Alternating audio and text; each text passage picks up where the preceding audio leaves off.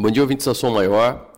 Eu vou aproveitar uma pergunta é, que foi feita para mim essa semana, no Dica de Bolso de hoje, que primeiro mostra a importância de você ter claro o objetivo do seu investimento. A pessoa veio falar comigo, uma pessoa próxima, Arthur, eu quero investir para ter renda passiva.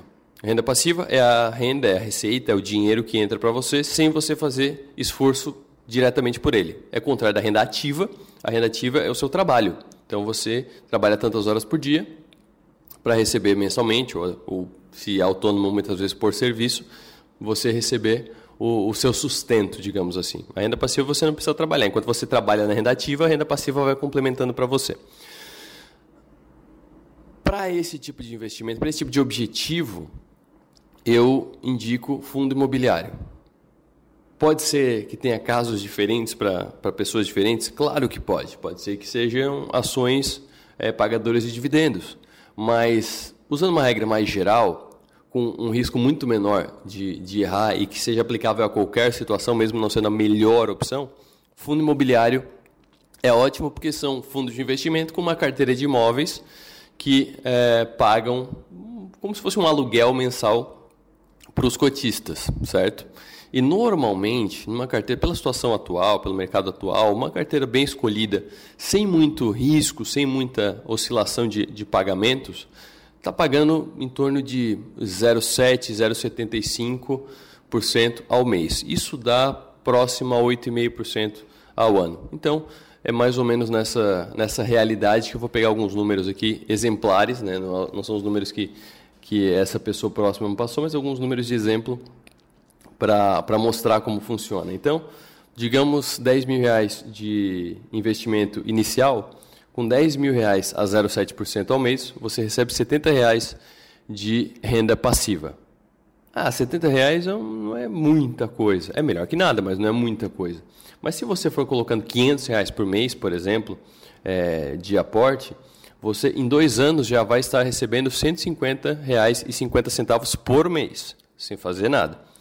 Se você for reinvestindo, além de colocar esses 500 reais, também colocar tudo que você for recebendo mês a mês, em dois anos você vai estar com uma renda passiva de 170 reais praticamente.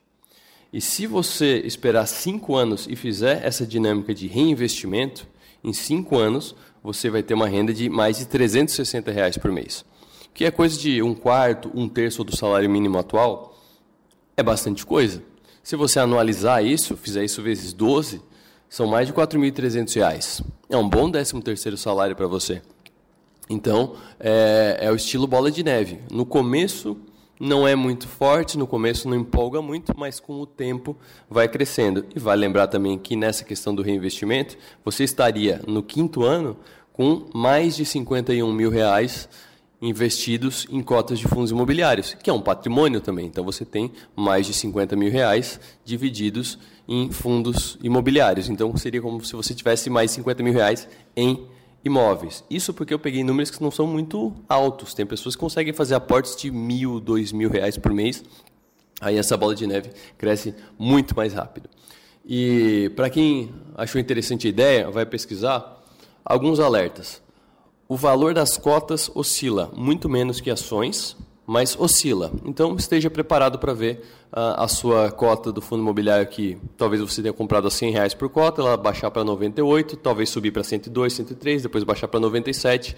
Algumas baixam bastante, depois acabam voltando, algumas baixam e não voltam, mas não é muito frequente. Então é algo que você deve estar preparado e não vai alterar muito se o seu objetivo é a renda e não o patrimônio. Então, é, se o objetivo é a renda, foque mais na renda do quanto você está recebendo na sua conta, isento de imposto de renda, do que na cota em si. Variações pequenas são normais. Segundo, fundos imobiliários de papel. Eu chamo eles de intrusos no mercado de fundos imobiliários porque eles são fundos de investimento que não têm imóveis, eles não têm galpões, salas comerciais e, e afins, e, e apartamentos e tal. Eles têm papéis, eles têm dívida, eles têm empréstimos. Então, eles são um, um fundo de investimento de renda fixa que está lá no mercado de fundos imobiliários. Eles pagam mais, muitas vezes, principalmente com a Selic como está. Então, eles são mais atraentes. mas eles têm um risco maior também, inclusive de quedas no valor muito alto e de quedas na, na distribuição muito alta também. Então, o que parece um bom investimento no momento, se alguém das dívidas ali não pagar, o fundo não distribui. Então, é um risco que você tem que estudar muito bem, tem que estar mais, é, mais experiente nesse mercado para assumir. Então, o importante é buscar fundos de tijolo. Então, fundos imobiliários de tijolo são uma boa e tranquila fonte de renda passiva para a sua vida, para complementar a sua renda ativa. Esse foi o Dica de Bolso de hoje, parceria da Som Maior com o BRDE. Eu sou Arthur Lessa. Até a próxima quarta-feira. Dica de Bolso com Arthur Lessa. Oferecimento BRDE.